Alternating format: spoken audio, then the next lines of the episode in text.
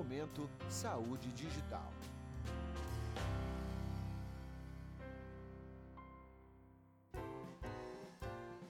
Olá, começa agora mais um Momento Saúde Digital, o seu podcast sobre digital health. Meu nome é Lohane Almeida e hoje eu vou conversar com o Alessandro Mazola. Ele é físico médico e fundador da MRI Online, uma plataforma que visa contribuir com o aprimoramento de ressonâncias magnéticas no nosso país. Alessandro, seja muito bem-vindo ao Momento Saúde Digital. Muito obrigado, eu agradeço muito ao convite e estou à disposição.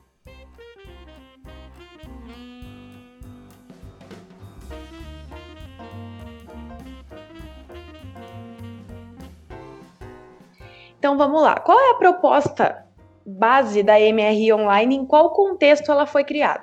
Bom, a, o MRI Online ele surgiu, na verdade, há mais de cinco anos atrás, não como empresa, mas como ideia, no intuito de, de disseminar mais conhecimentos para a área de ressonância magnética, especialmente bons conhecimentos em português.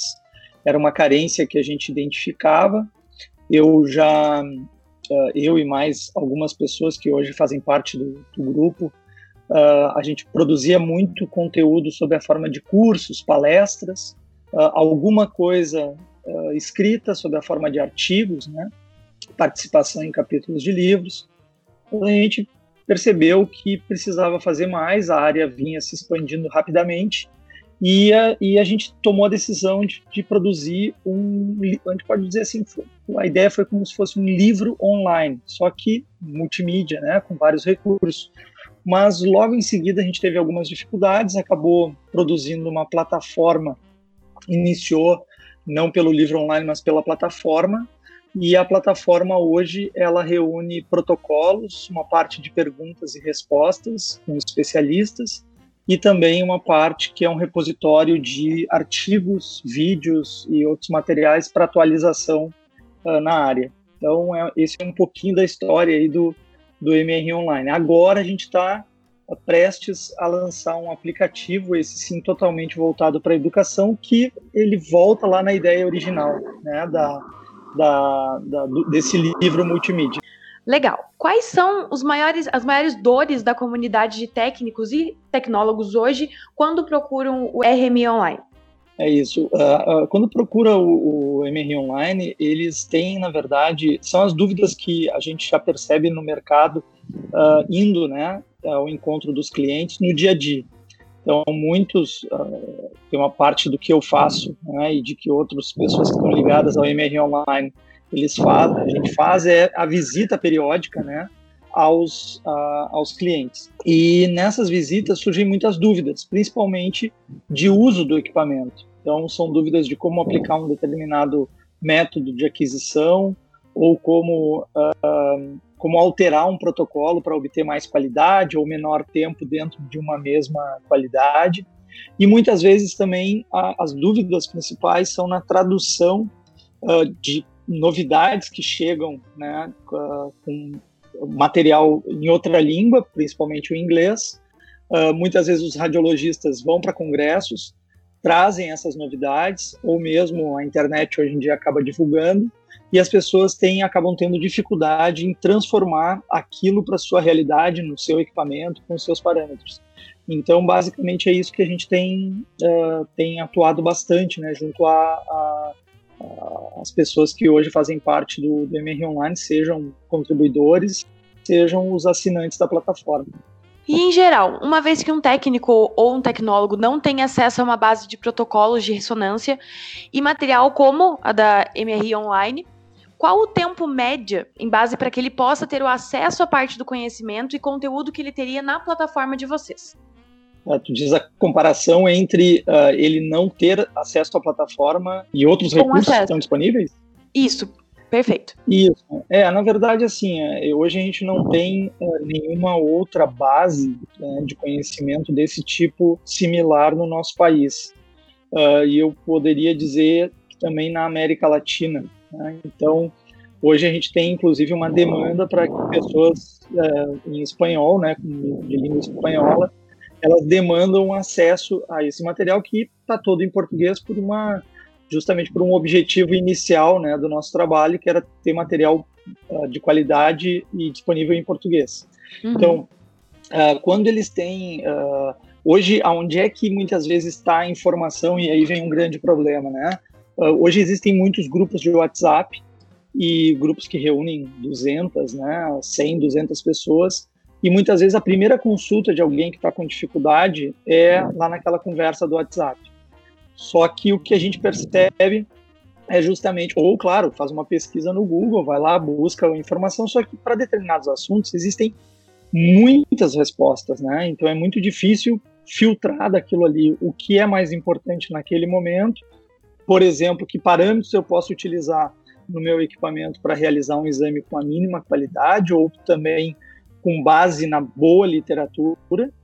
E ou ele vai por esse caminho de fazer uma pesquisa um pouco mais demorada, né, no Google sobre isso e chegando até bases de consultas médicas como o PubMed, por exemplo, e reunindo artigos e tendo que fazer leitura de artigos, então isso tem dá uma tem uma demanda aí de tempo, vai demandar uma boa quantidade de tempo, né, horas ou dias, ou então faz uma pergunta rápida num grupo de WhatsApp e alguém responde. Só que o que a gente foi vendo ao longo do tempo é que essas respostas, normalmente, na sua grande maioria, contêm uh, erros graves e que esses uhum. erros graves podem chegar até os pacientes. Então, o que a gente buscou fazer com a plataforma, né, que é uma das ações do MR Online, é justamente criar uma base de dados uh, que permita que a pessoa tenha acesso rápido, né, ou seja, instantâneo, acessou a plataforma, entrou na plataforma, consultou o protocolo que queria, ou, por exemplo, se não tiver o protocolo ou não tiver a resposta àquilo que ela está procurando, ela pode usar a outra parte da, da plataforma, que é o Pergunte ao MR Online. Então, lá no Pergunte ao MR Online, uh, pode ser depositada uma, uma pergunta. Essa pergunta pode ser específica para um fabricante, por exemplo, GE, Siemens, Philips uh, e outros, né? principalmente esses três maiores que hoje atuam no nosso país. Uh, e também pode escolher uma categoria de pergunta, ou seja, se a pergunta é sobre um artefato, se é sobre um protocolo, se é sobre física da ressonância, se é sobre segurança em ressonância, se é sobre meio de, meios de contraste. E esse direcionamento através desses critérios, né, e claro, quanto melhor a pergunta estiver sendo elaborada, mais fácil para quem vai responder, ela vai para um contribuidor que tem mais conhecimento nessa combinação de fatores. Então, por exemplo, hoje dentro da plataforma a gente tem especialistas da Philips que atuam contribuidores da plataforma, especialistas da Siemens, uh, tecnólogos, físicos, engenheiros, uh, biomédicos, ou seja, a gente tem uma gama, radiologistas, né? Então a gente tem uma gama de profissionais que, de acordo com o tipo de dúvida ou com o tipo de conteúdo que a gente vai produzir, essa pessoa vai se envolver com isso e vai ajudar, então, essa pessoa que está acessando a, a, plataforma. Essa é uma das formas de atuação do, do MR Online, que é através da plataforma.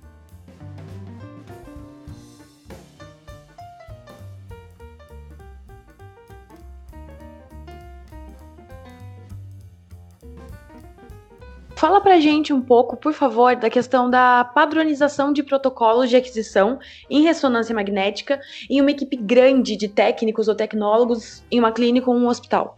Isso, então, uh, esse foi talvez assim, quando a gente pensava em educação, tinha esse enfoque né, de levar conhecimento estruturado, né, principalmente está disponível uh, online de forma multimídia, Porém, uhum. o outro grande problema identificado, que foi o que nos fez desenvolver a plataforma, foi justamente ter essa padronização de protocolos. Obviamente que cada equipamento é, possui características únicas, muitas vezes é uma combinação de bobinas diferente, é uma combinação de gradientes de campo magnético, ou seja, tem uma configuração da máquina que, mesmo sendo o mesmo modelo do mesmo fabricante, podem haver diferenças.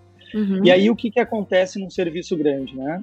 Além de tu ter máquinas diferentes, com configurações diferentes, a gente tem também a questão uh, do problema de uh, o tempo, muitas vezes, até de permanência né, do, dos técnicos ou dos tecnólogos ou mesmo dos biomédicos, ela é curta dentro do serviço. Ou seja, é raro o local hoje que tem pessoas trabalhando durante, com dedicação exclusiva àquele serviço. Né? Então, essas trocas, esse grande número de pessoas trabalhando, e muitas vezes até de radiologistas, né, faz com que tu tenha, às vezes, em máquinas muito parecidas, protocolos completamente diferentes, ou seja, uhum. a gente não, não, não encontra hoje, na maior parte dos lugares, uma padronização. Então, uma, um dos objetivos também da plataforma é que as instituições possam, aí tem um tipo de acesso é, que é institucional à plataforma, que elas possam criar a sua árvore de protocolos lá dentro e com as pessoas, né, com os seus contribuidores, colaboradores, né, acessando a plataforma através de, uma, de um acesso institucional uh, seguro, fechado, enfim, que não, não, isso não, não tem outras pessoas a não ser aquelas cadastradas pela instituição, possam acessar a mesma base de protocolos. Isso permite que, por exemplo, o administrador da, da clínica ele consiga uh, uh, também enxergar que protocolos estão dentro, está dentro de cada máquina, qual o tempo né, de execução desses protocolos. Uhum. Por exemplo, se for cadastrado uma árvore de protocolos para cada equipamento, comparar né, que, em que equipamento eu tenho um tempo maior de exame e tenho um tempo menor. E para o radiologista, uh, ele pode enxergar tudo isso e padronizar de acordo com as diferenças técnicas que existem entre cada equipamento. E aí isso tende, né, e o que a gente tem visto é valorizar o papel do operador de ressonância magnética que está ali na frente do equipamento, porque muitas vezes uh, ele chega para trabalhar num determinado equipamento, segue o protocolo que está ali e sofre muitas vezes né, alguma crítica dizendo que não foi seguido o protocolo, mas às vezes não existe essa padronização.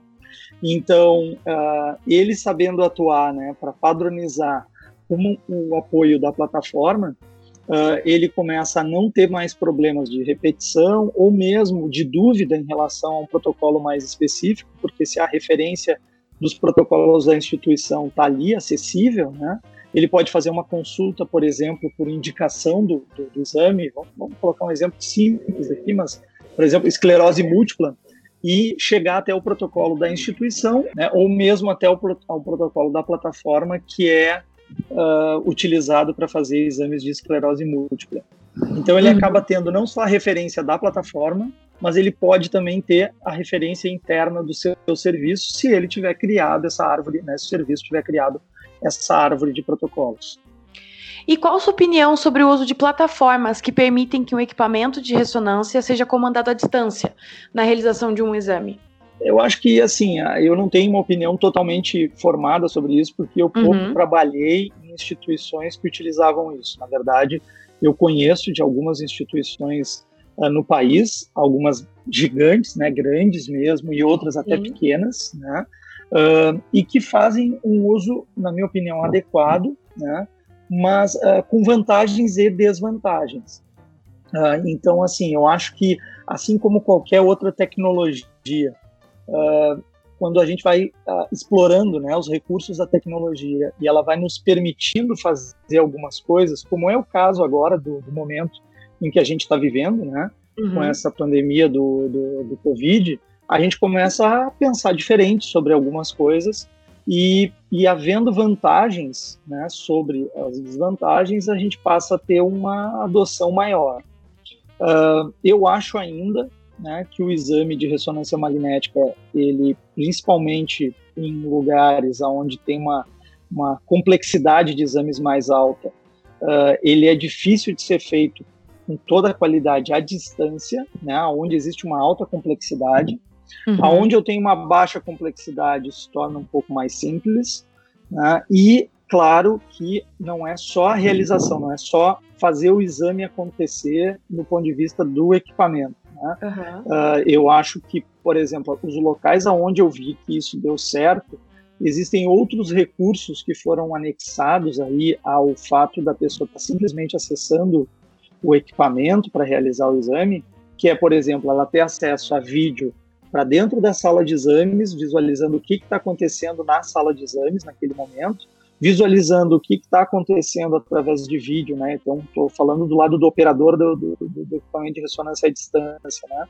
Está uhum. visualizando a sala de comando, está tendo o apoio né, de uma pessoa, pode ser um técnico de enfermagem, mas muitas vezes é um tecnólogo em ressonância magnética ou é um biomédico em ressonância magnética, que é um operador que está lá naquela ponta, uh, presente no local lá, talvez não seja a pessoa com a maior especialização na ressonância, mas ela conhece o posicionamento dos exames, ela sabe resolver algum problema, ou mesmo rodar algum exame, executar algum exame uh, sem a necessidade da conexão remota, né, ou seja, da pessoa que está fazendo a distância, porque às vezes existem problemas também de conexão, né, uhum. entre uh, quem está realizando a distância e a máquina, ou mesmo problemas na máquina que tem que ser resolvidos localmente, né? E, e um outro um outro detalhe que eu achei assim uh, dos sistemas que eu vi funcionando que me, me, me chamou bastante atenção, porque muitas vezes o operador da ressonância magnética, mesmo trabalhando numa grande instituição, ele não tem o apoio no, em tempo, né, de forma rápida, ele não tem um apoio para poder uh, responder né, alguma dúvida. Então, digamos que chegou um determinado exame e ele tem ali, uh, nesse, nesse pedido de exame, gera uma dúvida. Uhum. Uh, os sistemas bons que eu vi funcionando, eles tinham um chat, né, um chat online com vários radiologistas especialistas, cada um na sua área, o pedido do exame ou a dúvida sobre o que fazer naquele exame era enviado naquele no momento que o exame estava sendo feito ou antes de, de iniciar e rapidamente o radiologista já respondia. Né? Então eu vejo isso como uma grande vantagem porque hoje muitas vezes uh, tem, a gente tem serviços em que há um distanciamento né, da área técnica e dos radiologistas. Então quando a tecnologia consegue aproximar a realização do exame ela se torna mais eficiente e também mais rápida, né? Ou seja, mais focada, mais rápida, mais produtiva e mais eficiente. Então, se por um lado a gente tem algumas desvantagens no contato pessoal, às vezes um detalhezinho de, de posicionamento, né, que poderia com uma pessoa com experiência no local resolver, uh, algumas questões de contato até com o paciente, né, da conversa, porque o exame de ressonância magnética ele exige né, uma atenção diferente de outros exames, é um exame mais demorado, o paciente fica dentro né, de, um, de, um, de um equipamento que é mais confinado, mas que se for bem instruído, isso por alguém da equipe, ele, isso está superado. Mas às vezes o contato né, pessoal, a pessoa saber quem é que está ali realizando o exame, torna tudo mais tranquilo. Uhum. Mas, como foi dito no início, eu acho que isso é uma realidade, a gente vai, vai conviver cada vez mais com isso as tecnologias que permitem que a gente trabalhe à distância, elas estão crescendo, estão se aperfeiçoando, né? E acho que isso é uma realidade que, que eu acho que para alguns lugares vai servir muito bem.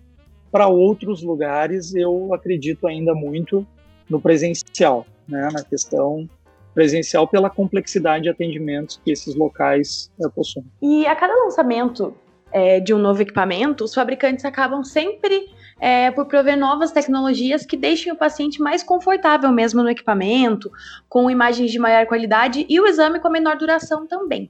Qual que é a sua opinião sobre essa questão de produtividade, tempo de realização do exame versus qualidade? Ah, pois é, excelente pergunta, porque a gente é, passou por diversos momentos né, na história da, da ressonância magnética e, e acho que agora a gente entra no momento em que mais do que nunca, né, principalmente vai isso vai ser ainda mais é, crítico no período pós-Covid, em que ao invés da gente ter mais equipamentos, a gente tem equipamentos com maior produtividade, justamente pelo custo, né, custo de produção, o custo de, de transporte, enfim, toda, toda, toda e, e, obviamente pela, pela questão da economia em geral, né, essa queda que já estava acontecendo, já, já aconteceu em alguns anos atrás, atacou a Europa e os Estados Unidos e que agora uh, vai, vai ser, vai acontecer no mundo inteiro,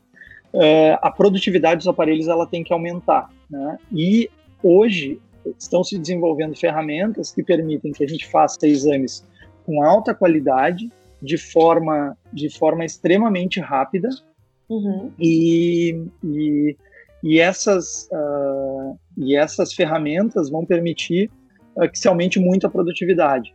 O que, que o paciente ganha com isso? Primeiro, muitas dessas novidades trazem um exame mais rápido, mais simplificado para o paciente, uh, com maior segurança, maior nível de segurança também, porque reduzem, por exemplo, exposição à radiofrequência, exposição ao ruído produzido pela ressonância, né? Então todo mundo ganha. Só que, claro, toda nova tecnologia traz custo, né? Então uh, hoje se discute muito, né? Será que a gente vai partir para compra de uma segunda ressonância magnética, por exemplo, tá? Ou, ou a gente vai uh, vai melhorar aquele equipamento de ressonância magnética para que ele forneça uma maior produtividade. Né? Então, uh, a gente está num momento aí de, de transição.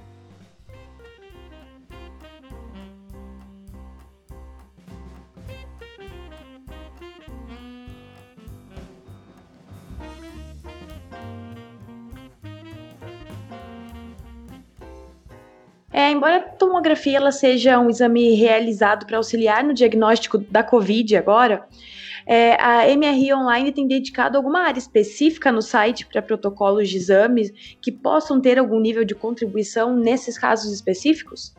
É, não, da parte da tomografia computadorizada a gente não tem atuado, né? ou seja, uh, o MRI Online está tá, tá totalmente focado na área de ressonância magnética, mas ah. o que a gente vem fazendo, sim, é, disponibilizando materiais uh, que orientam sobre uh, os exames, a realização de exames uh, nesse período de ameaça né, dessa, da, do Covid-19. Uhum. Então, o Colégio Brasileiro de Radiologia, a Sociedade Europeia de Radiologia, o Colégio Americano de Radiologia, eles vêm produzindo não só uma série de documentos, mas também de encontros e a nossa equipe vem toda vem participando, vem assistindo a esse material e vem extraindo informações que são importantes para a comunidade médica. Hoje, uma parte da atuação do MR Online é diretamente em clínicas e hospitais, que é o que a gente chama de MR Online in Company. Então, são visitas periódicas que a nossa equipe faz. Quando a gente não está em visita, a gente busca sempre ajudar, né, e, e, enfim, trabalhar à distância nessas instituições. Então, uma boa parte do que a gente faz hoje à distância é orientar em relação à segurança em ressonância magnética. Só que eu já posso dizer que nesse período a gente abriu esse leque para repassar também orientações sobre segurança em geral, para todo o setor de diagnóstico por imagem, né, de clínicas e hospitais. Então a gente tem dedicado bastante tempo a uh, estudar as novas recomendações e uh, traduzir para cada local específico. Por exemplo, tem hospitais uh, em Santa Catarina que não estavam atendendo uh, pacientes ambulatoriais. Existiam outros hospitais que estavam atendendo. Então, muitas vezes, mostrar para um e para o outro né, vantagens e desvantagens. Como é que vai uh, conseguir fazer um atendimento adequado de uma, de uma rotina ambulatorial, né, com todos os cuidados, e botar a equipe técnica, a equipe de enfermagem, a equipe administrativa em contato com bons materiais para que possam tomar a decisão se vão retomar um atendimento ambulatorial ou não. E aí isso vale para todas as áreas, né? não só para ressonância magnética. Então a gente tem atuado sim em ajudar nas demais áreas do diagnóstico por imagem, né? mas obviamente a nossa maior especialização é na ressonância magnética. É, a ressonância magnética ela tem sido um exame primordial na área de diagnóstico por imagem e um dos mais ricos e úteis. Na sua opinião, quais são as próximas tendências em protocolo, técnica e exames em ressonância magnética para os próximos anos?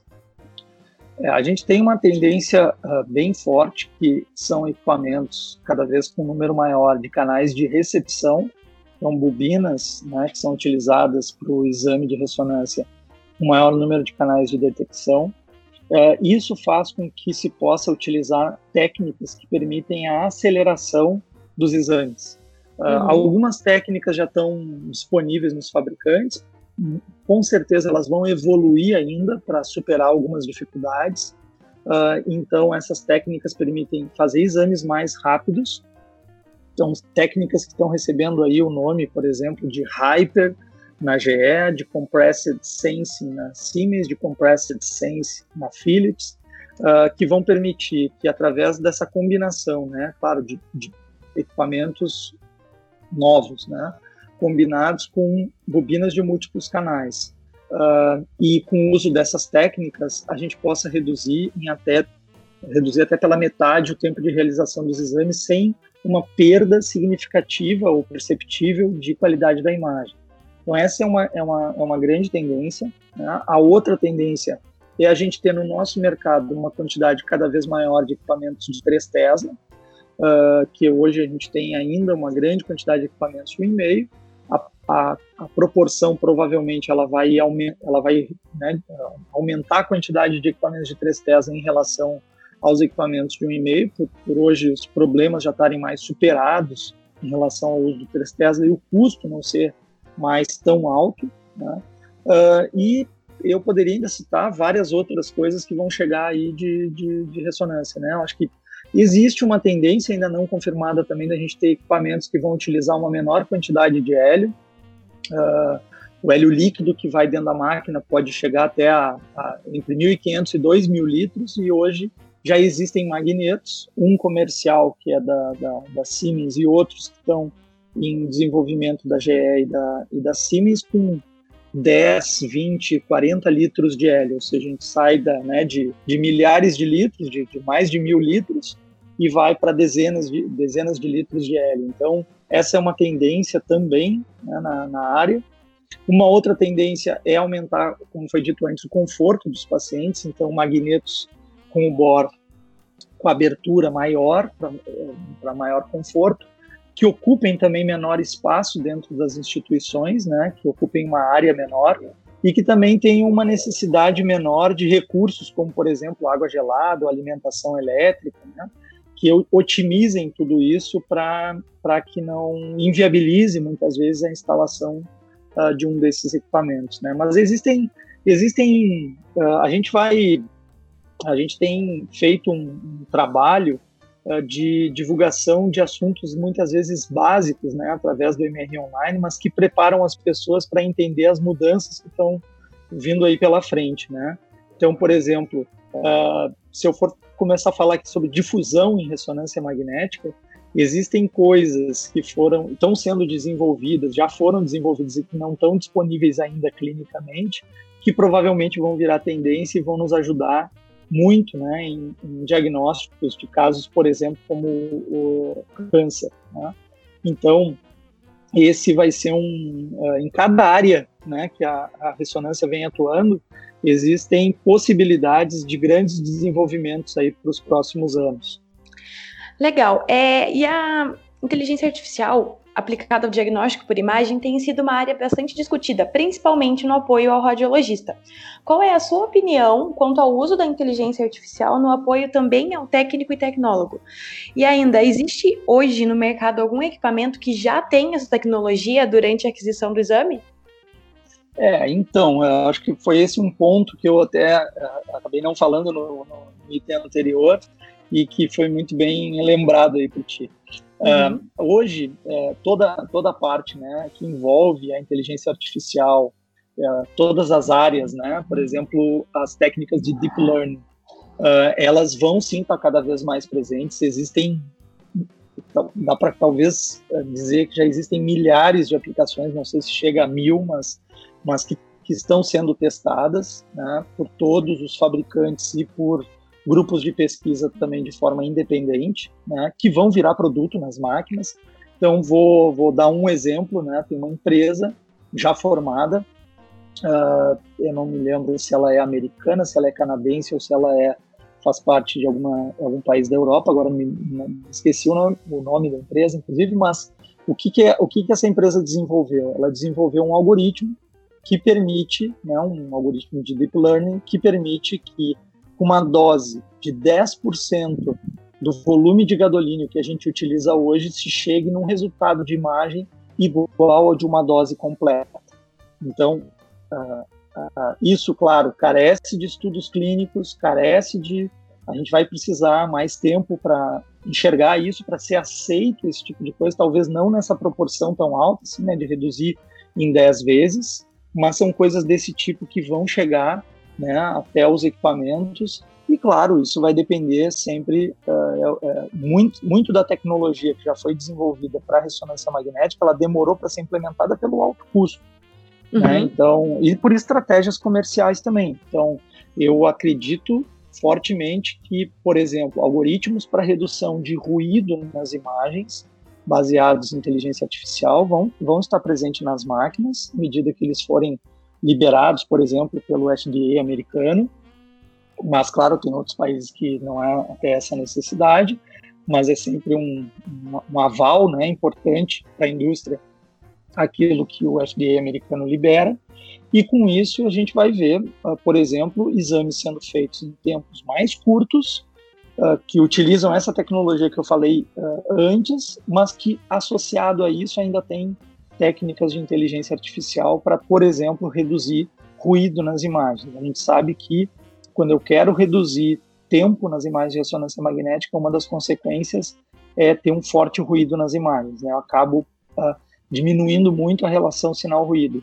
E esses algoritmos eles vêm para complementar, digamos assim, esse sinal, para entender, né, qual é a origem desse sinal, qual é a distribuição desse, desse baixo sinal e com isso suplementar numa imagem calculada né, essa perda de relação sinal-ruído. E, e sim, já tem fabricantes que já estão uh, mostrando isso. Né? Um dos fabricantes é a Canon, uh, tem um algoritmo já preparado para isso, para redução de, de, ruído nas imagens, mas, mas pode ter certeza que todos os outros fabricantes já têm vários algoritmos preparados, né? E vão achar aí a melhor forma, a forma mais eficiente de utilizar, porque isso está ainda também muito atrelado a processamento do, da imagem. Né? E esses tempos de processamento podem impactar também na rotina. Então, todos têm uh, desenvolvido técnicas de inteligência artificial, mas, como eu disse, a implantação disso, alguns chamam algumas técnicas mais antigas de inteligência artificial. Uh, eu já sou um pouco mais conservador com isso. Vou dar um exemplo. Né? Uhum. A maior parte dos fabricantes uh, chama uma técnica de posicionamento automático dos cortes de inteligência artificial. Eu acho interessante estar dentro desse conceito, mas ele foge um pouco assim dos conceitos mais aprofundados né, de aplicação da inteligência artificial, porque basicamente é um, é um processamento feito numa imagem que permite que os cortes sejam automaticamente posicionados. Então, uh, isso, por exemplo, muitos equipamentos hoje possuem isso já há alguns anos, né, que é para fazer exames do, uh, do, do, crânio. Né? Então, uh, posicionou o paciente da forma que, que foi, claro, às vezes tem um desvio de posicionamento lá dentro da máquina, só que através de uma aquisição tridimensional inicial, rápida, uh, o equipamento reconhece estruturas uh, que fazem parte do tecido cerebral, né, de todo o encéfalo, e a partir do reconhecimento desses padrões de estruturas, de, também de forma rápida, ele consegue posicionar os cortes axiais, sagital e coronal de acordo com a anatomia. Isso sem intervenção do usuário. Então, basicamente, o trabalho da pessoa é selecionar o protocolo, cadastrar o paciente, selecionar o protocolo, posicionar no equipamento e o equipamento vai fazer, então, todo o posicionamento dos cortes. O que eu chamo a atenção sempre é que, assim, se todo exame de ressonância fosse padrão, isso funcionaria perfeitamente, praticamente a gente não precisaria, né, de uma pessoa ali, mas não é a realidade. Uh, um pedido de ressonância de crânio pode se desvincular em 40 tipos de exame. Então, primeiro e outra, muitas vezes no momento que o exame está sendo realizado, eu preciso mudar um plano de corte, a gente precisa reconhecer algum tipo de lesão ou de artefato que está acontecendo na imagem e aí atuar nesse protocolo. Então, ainda a gente não tem uma perspectiva desses algoritmos né, que estão surgindo de inteligência artificial, de deep learning, enfim, de machine learning, para que eles uh, façam todo o trabalho da pessoa que está ali na frente da máquina. Eu acho que em ressonância magnética a gente está bem distante, bem distante nessa área é complicado, né? Mas a gente está um pouco distante disso. Porém, uh, várias ferramentas vão surgir. Por, vou dar um exemplo de uma ferramenta que eu acredito que vai surgir rapidamente. Se alguma imagem saiu com um determinado problema de ruído, uh, de alteração né, do sinal da imagem, ou por um mau posicionamento, ou por um posicionamento equivocado da bobina, ou até mesmo por um pequeno erro na técnica, isso vai ser corrigido por uma técnica de deep learning. Então, aquele cuidado, né, aquele nível de atenção que a pessoa precisava ter, ela vai ganhar um pouco mais de liberdade. E aí uhum. que eu acredito muito que a pessoa vai dedicar esse tempo para outras coisas, né, que são também importantes no exame que às vezes não dá tanto tempo, como pós-processamento, como pensar na patologia, né, pensar no, no que mais pode ser feito ali. Né? Então é nesse sentido que eu acho que essas coisas vão, vão se desenvolver. Em alguns exames, é, acabamos por ver equipamentos de diagnóstico autônomos, é, ou seja, o paciente nesse futuro teria é, acabaria adentrando numa espécie de câmara onde o exame é iniciado. Você acredita que num futuro próximo a gente teria algum equipamento como esse sem a necessidade de um técnico ou tecnólogo para realizar o exame? Bom, a minha opinião em relação a isso, ela se baseia uh, em algumas, uh, basicamente, duas observações importantes. A primeira é que a, a, aquilo que vai acontecer com a tecnologia, ou a gente imaginar né, os, os avanços que a gente vai ter daqui a 10, 20, 30, 50 anos, eles são possíveis. A gente pode fazer uma série aqui de, de, de afirmações sobre coisas que vão acontecer, uh, e muitas dessas afirmações podem dar certo. Né?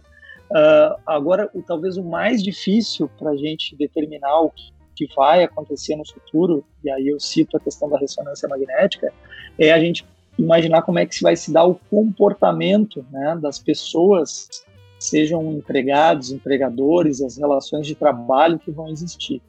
Uh, então, eu acho que a gente tem grandes desafios aí e grandes e algumas coisas que vão oferecer baixo risco e alto risco.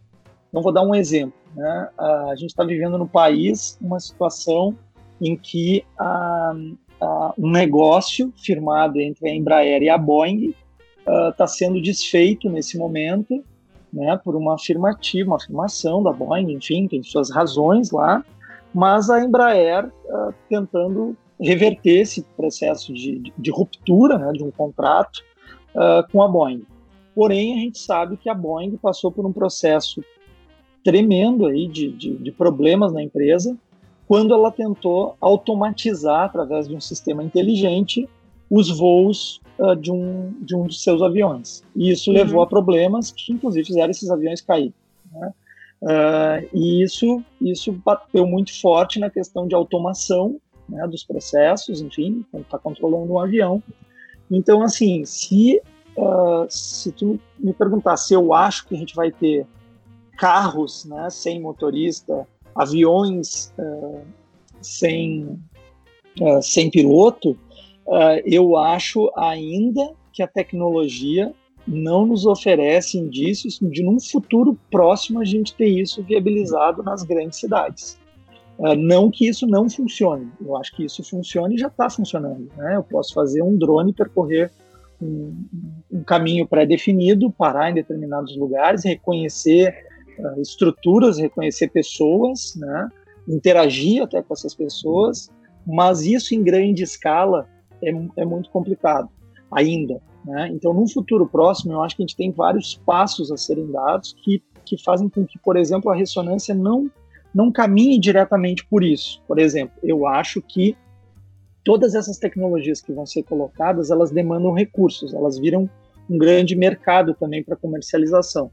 Eu acho que nesse momento não é a ideia da indústria oferecer um equipamento automatizado para um radiologista. Né?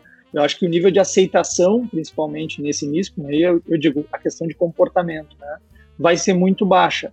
Agora, a indústria, o que, que ela vem fazendo? Ela vem tentando cada vez mais nas máquinas simplificar os processos. Vamos pegar um exemplo: o exame cardíaco na ressonância magnética. Era um exame super específico há um tempo atrás.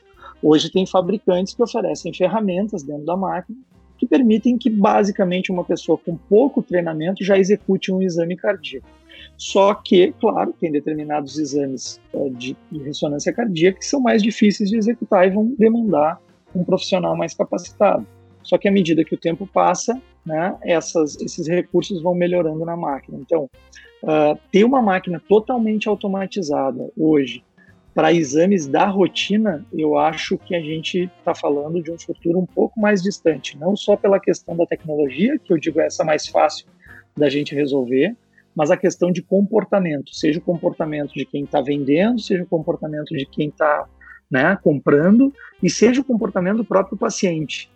Né, porque é a velha história, se parar um carro vazio, né, um Uber vazio na tua frente, que parcela da população vai querer entrar nesse carro vazio e vai confiar que existe um sistema que está uh, fazendo com que esse carro se movimente pela rua. Então eu acredito uhum. que uma parcela vai aceitar isso, vai gostar, e uma outra parcela não vai aceitar, não vai gostar, né? Até que isso, até que venham situações que levem as pessoas uh, uh, aceitarem a tecnologia quase que goela abaixo, né? Vamos usar essa uhum. expressão, que é o caso que a gente está vivendo hoje, né? Com a pandemia, que muitas famílias não querem, por exemplo, que os filhos tenham aulas à distância, né?